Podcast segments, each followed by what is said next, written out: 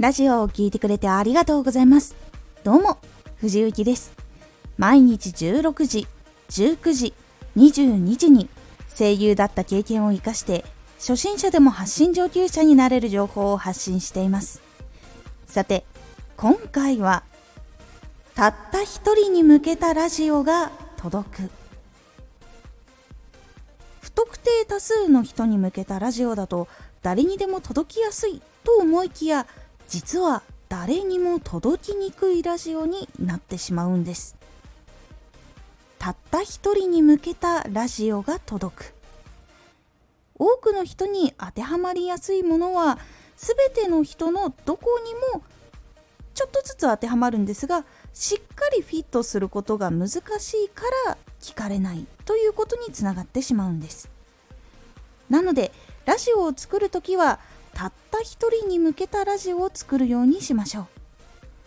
ではたった一人に向けたラジオを作るときはどうしたらいいのか。1ラジオを届けたい人のプロフィールを作る。2届けたい人の悩み楽しみたいことを考える。3一つに絞ってラジオを作る。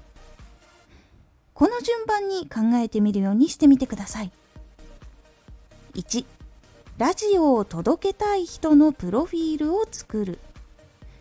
性別職業生活リズム趣味のもの住んでいる場所家族構成夢などなどなどなど具体的に細かく考えていってください過去の自分や周りの人友人リスナーの人をヒントにしても全然大丈夫です。具体的で自分が知っているもしくは感じたことがあるリアルなものっていうのが結構入っていた方がやっぱり届きやすくなります。2届けたい人の悩み楽しみたいことを考える。作ったプロフィールを参考にこの人が何に悩んでいるのかそしてどんなことを求めているのかっていうのを細かく書き出していきます。ここのポイントは細かくになります。例えばラジオ発信をしたいけどわからないではなくラジオ発信をしたいラジオの作り方話し方届け方タグの付け方とか本当にその大きいところから細かいものをずらっと出していくようにしてみてください。そのことが3につながっていきます。そして悩みとかがわからなかったりした場合は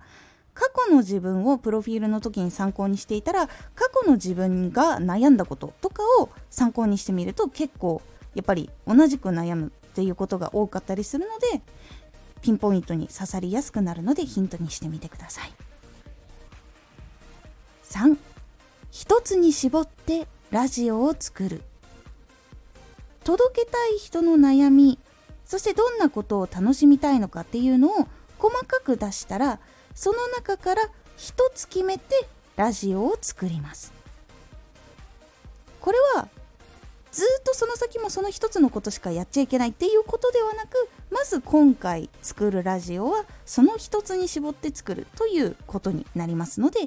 細かくいっぱい書いたやつは徐々に徐々に別のラジオにしていて出していくっていうことをしていってください。なので2番は細かく書き出していくっていうことが3番に1つに絞ってラジオを作るっていう時にすごく役に立っていきます。ここで1つに絞らないでやってしまうと2つ3つとか入ってしまうと結構ボリューミーになってしまったりするので届きやすさがかなり下がってしまいます。複数のことが入っているとやっぱりちょっと刺さりにくくなってしまうのでちょっと幅が広がってしまうんですよ。一人の人に向けたラジオにするつもりがもうちょっとなんか45人くらいの人に届けやすいかなみたいな感じになってしまうのでここは一つに絞って一人の人に向けたラジオっていう風にすることでそこにかぶった人っていうのが届きやすくなっていくっていう風になっていくのでこのたった一人に向けたラジオっていうのをたくさん作っていくことで多くの人に届いていくっていうやり方になるのでできれば3は1つに絞ってラジオを作ってください。この考え方をしてラジオを作ってたった一人に向けたラジオっていうのを作ると先ほど言った通りそこにかぶった人っていうのが届きやすくなっていきます。